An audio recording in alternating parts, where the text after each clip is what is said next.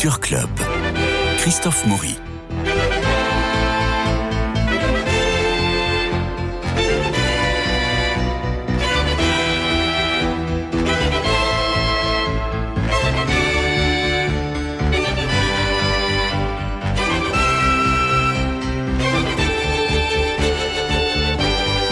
Surtout ajouter Jean-Luc Génère et Nadir Amaoui qui sont euh, dans le studio et qui ont vu un certain nombre de pièces pour en parler avec vous, pour vous conseiller pendant ces vacances de, de la Toussaint d'aller au théâtre, de toute façon d'aller au théâtre.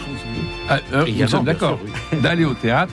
Et puis, bah, quelquefois, on voit de très très bonnes pièces. Quelquefois, on a un avis un peu mitigé parce que comme on y va presque tous les soirs, on a un regard aiguisé.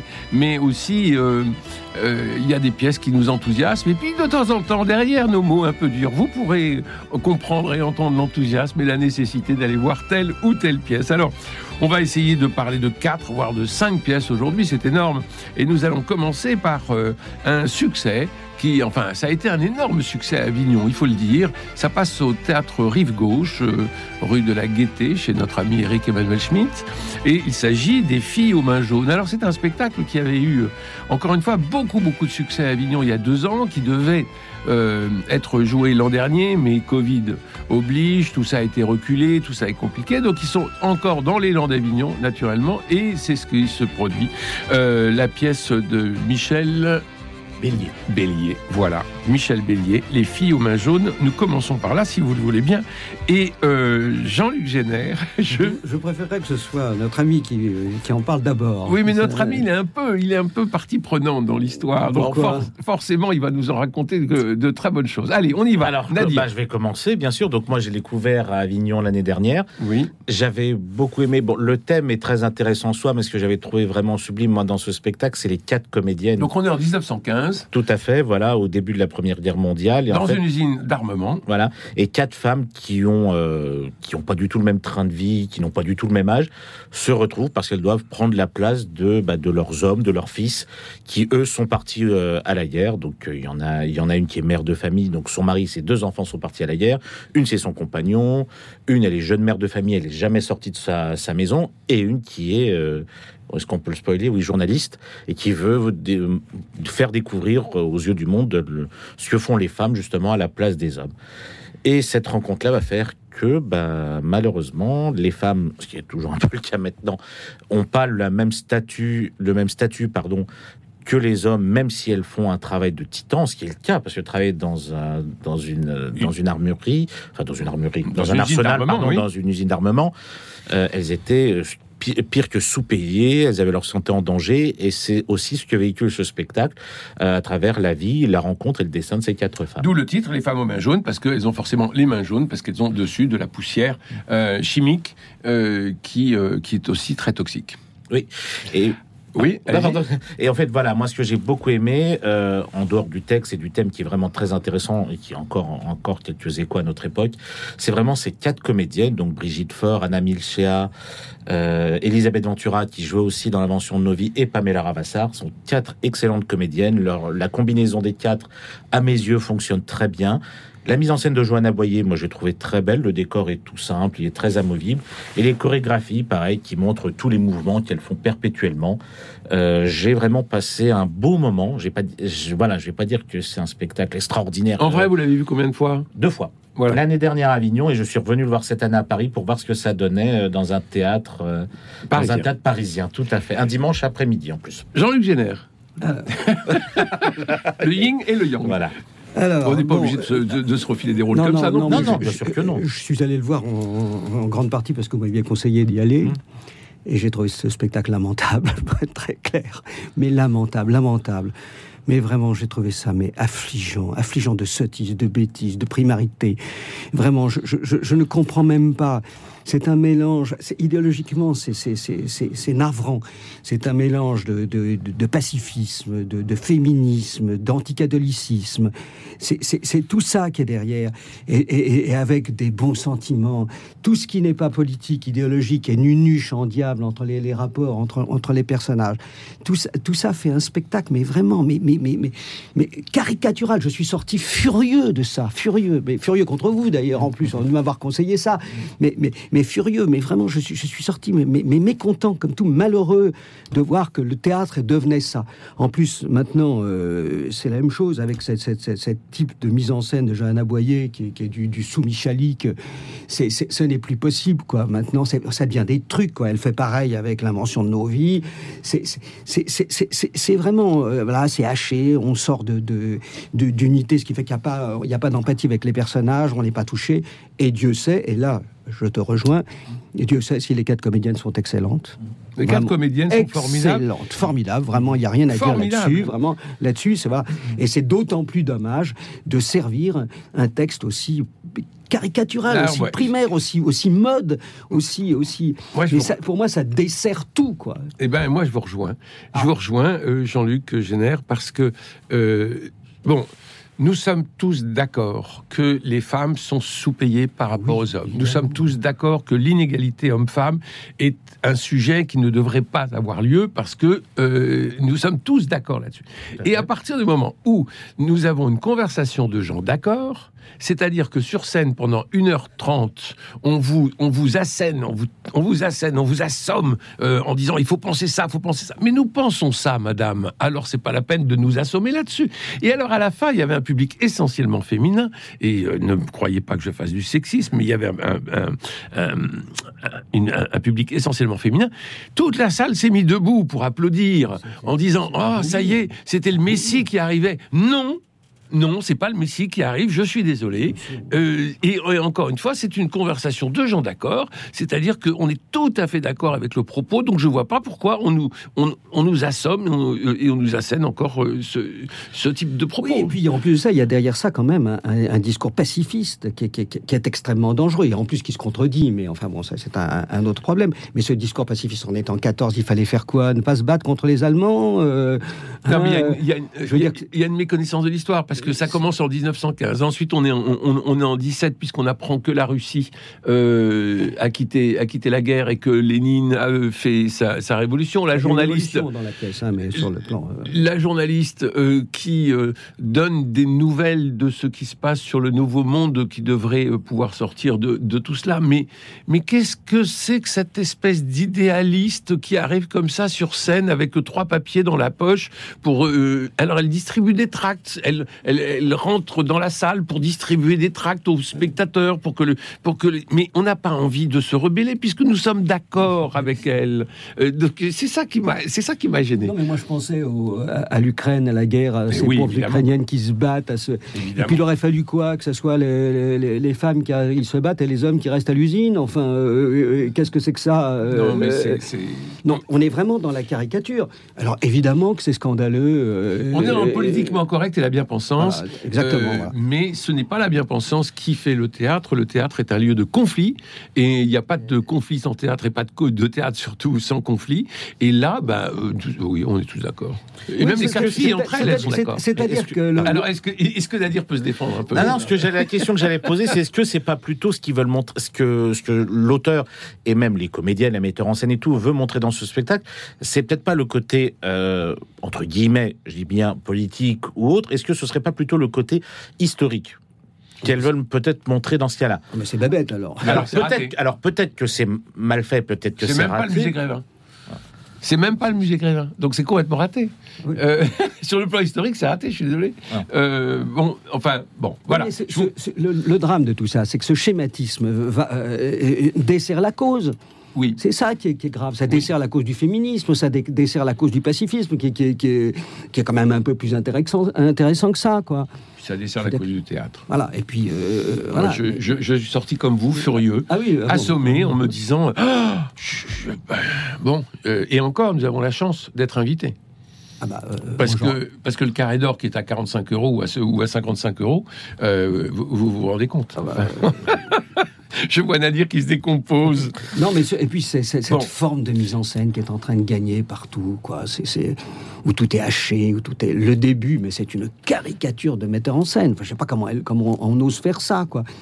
Quand, quand on ose faire ça. Elle serait la première à faire ça. Bon, on dirait formidable. Oui. Mais on ne voit plus que ça dans les C'est très théâtres c'est parisiens. très Ça devient, c'est- c'est c'est pas possible, quoi.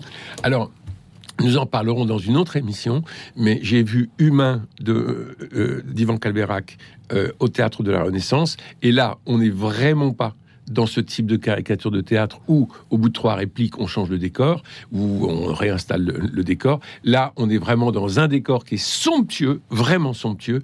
On, euh, on, en a pour notre argent, je vais dire. Et le décor fait partie, est un personnage à part entière. Et là, c'est, il se passe quelque chose de formidable, euh, humain, mais nous en parlerons quand vous l'aurez vu, parce que je sais que vous allez soit détester, soit beaucoup aimer. Nous passons à une autre pièce, si vous êtes d'accord. Allez, parlez-nous de make-up euh, à Marigny. Oui, alors, c'est la ah bah nouvelle pièce de. Il n'y aura pas de contradiction, comme je ne l'ai pas vu. De Mathilde Amet. De Mathilde Amet, voilà. Oui, mais vous connaissez le travail de Mathilde Amet.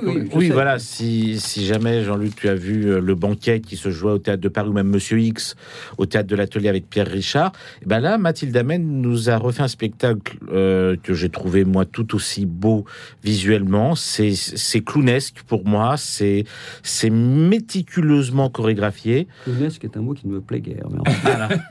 C'est burlesque. Burlesque, ah, mais alors. burlesque dans le dans le sens le burlesque à la Chaplin, à la Buster Keaton, avec euh, en fait où tout est en ce qu'on appelle maintenant le grommelot, c'est-à-dire qu'en fait il n'y a pas de vrais mots comme là on est en train de parler tous les trois.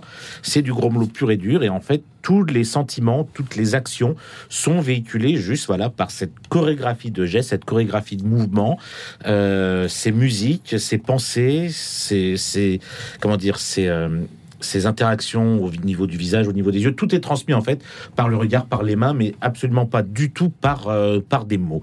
Et c'est encore une fois un beau travail que moi j'ai trouvé. Alors Mathilde Amet, euh, qui est la, fille d'un grand dramaturge, Victor Haïm, euh, et qui lui aime les mots, Mathilde Amet, elle, elle a trouvé un filon mmh. qui est le gros. Et c'est pas son premier spectacle comme ça. C'est très, très, très travaillé, vraiment au centimètre près. Ah oui, c'est ça. C'est d'une précision euh, vraiment chirurgicale.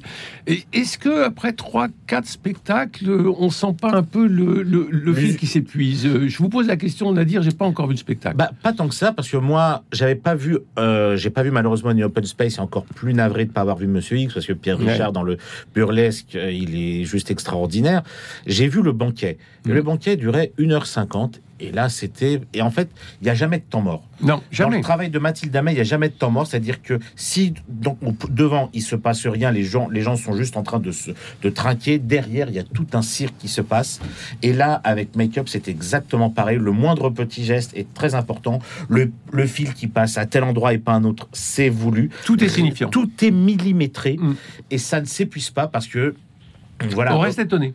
Voilà, tout à fait, parce que Open Space c'était dans, les bureaux, le banquet c'était un mariage, euh, Monsieur X c'était dans un vieux monsieur dans une maison, et là, Make-up c'est dans un carloge, euh, ce qu'on appelle HMC, habillage, maquillage, coiffure, d'un tournage de film.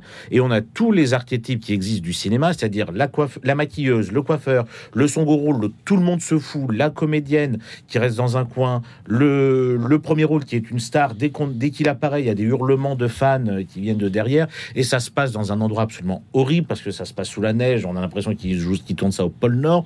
Et mais vraiment même dans n'importe quel décor, on rit beaucoup, oui, et on rit beaucoup justement par le côté burlesque. Mais oui. Et on est très touché aussi par certains messages. Mais ça, je vous les spoilerai pas. Je préfère que vous alliez le voir. Mais on est, on rit beaucoup, on rit énormément. Ça dure 1h45, mais c'est vraiment très très drôle à voir. Make-up au Petit Marigny, euh, grâce à Mathilde Damet. Moi, j'avais vu le précédent, effectivement. Le banquet? Euh, oui, non, non, l'autre. Euh, oui, monsieur.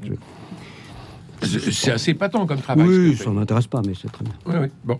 Euh, alors, c'est pas du théâtre. Alors, ce qui va vous intéresser, parce que c'est du théâtre et parce que c'est du, c'est du mot, c'est Duc et Pioche oui. de Jean-Marie Besset au Poche Montparnasse.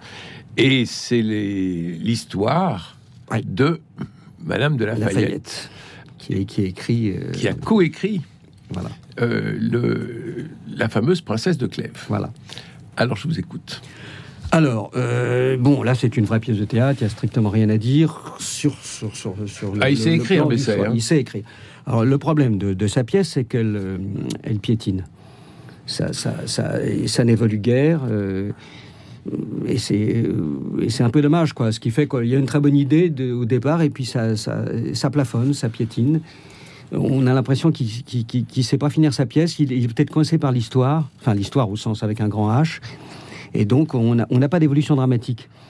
Euh, ce qui fait que c'est un peu, au bout du compte, on finit par, par un, petit peu s'ennuyer, quoi. Et puis alors l'autre problème, mais bon, mais ça c'est moi, Sabine Autepin dans Madame de Lafayette, j'y crois pas du tout. Euh, j'ai une passion pour la princesse de Clèves que je trouve un, chef-d'œuvre absolu. Je me faisais une belle idée de, de, de, Madame de Lafayette euh, et la voir avec le visage, euh, les mimiques, la, dimension un peu primaire de, ce qu'elle dégage. Primaire, le mot est un peu fort, mais en tout cas, elle, dégage quelque chose de, elle dégage rien d'aristocrate, quoi.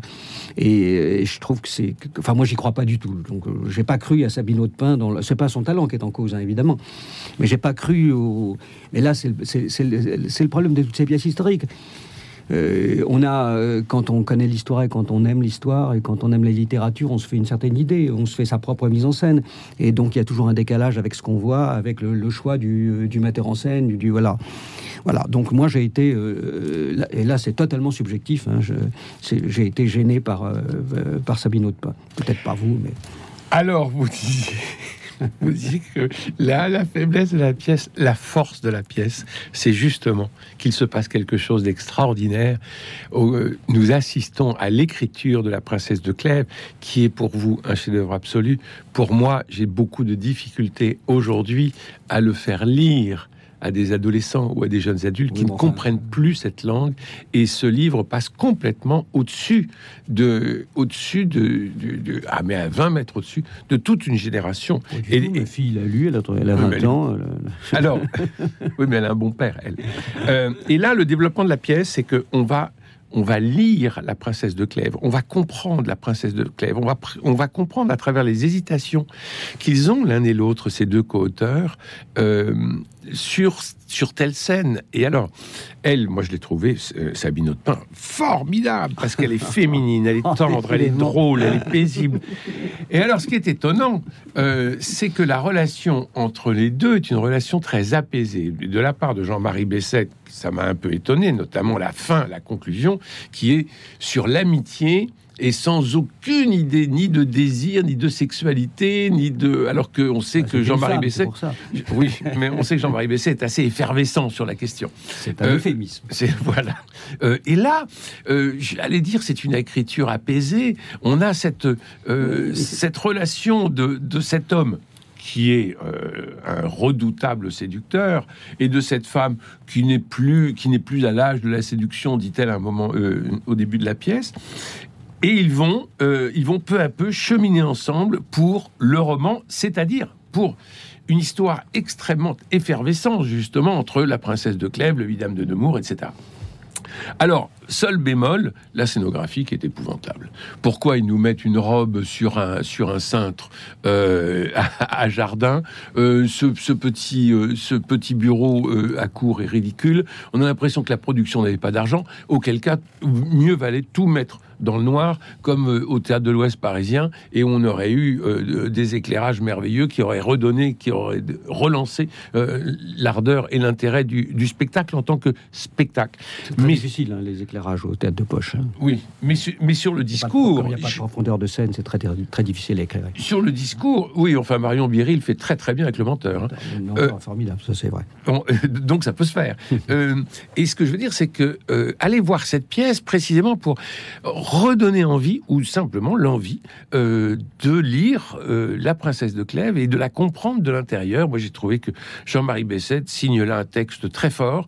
À l'intérieur, alors j'ai acheté le texte à la sortie parce que à l'intérieur du texte, il y a énormément de vers morts. Il y a des alexandrins qui sont balancés comme ça. Et, je et j'ai écouté ça, je comptais sur mes doigts, je me disais, oh, trop fort. Et oui, trop fort, parce qu'il accentue sur, sur juste euh, un aspect qu'il veut souligner, paf, on a un alexandrin qui sort. C'est, je, je trouve que c'est un beau texte. Oui, moi, je sais pas, j'aime beaucoup euh, Jean-Marie Besset, je l'aime beaucoup comme homme, et puis je, je, trouve que c'est un très grand écrivain. Je suis pas sûr que ça soit ça, une très bonne pièce de lui, hein, franchement. Je trouve que tu es vraiment hyper gentil comme d'habitude, mais euh, hyper gentil, vraiment. Euh, c'est. Euh, moi, je dirais presque à la limite, si je voulais être méchant, parce que tu me pousses un peu. Que moi, je trouve que c'est un peu une écriture molle, tu vois. par rapport à ses autres pièces, c'est ça que tu veux dire? Oui, oui, par rapport à ses autres pièces.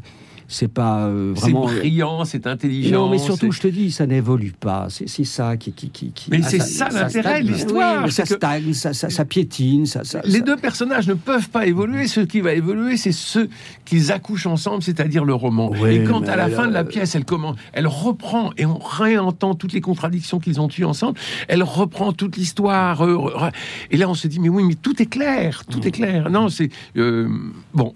Écoutez, il faut laisser les auditeurs se faire. Bah, alors là, se faire vraiment une le comédien qui joue avec Sabine Audepin, François-Éric Gendron, parce que je l'ai pas vu moi la Il est pièce. excellent. Il est excellent. Ah oui, très bon. Ah non, il est excellent. Là, François il Gendron, dire. Mais c'est plus facile. Hein. Je veux dire que c'est plus facile parce qu'on ne rêve pas dessus, dessus, on ne connaît pas le personnage historique. Enfin, on, a entendu vaguement parler, mais il n'y a que les historiens. Mais, euh, et puis euh, Jean-Marie, qui, qui- mais nous, on ne le connaît pas. Donc on, La on sait pas. Rochefoucauld. On fait- oui, on fait, on fait pas de, de projection sur lui. Quoi. Non, mais, euh, mais Gendron joue très très bien euh, le séducteur vieilli. Voilà, tout à fait. C'est-à-dire que euh, on sent qu'il a eu vraiment toutes les, toutes les femmes qu'il voulait dans son lit. Et puis là, il, il est avec une Sabine Audepin qui lui dit Mais on va parler d'autre chose. Et puis, de toute façon, euh, j'ai toujours été laide. Oui, mais vous embellissez avec le temps. On se dit Mon Dieu, il va se passer quelque chose.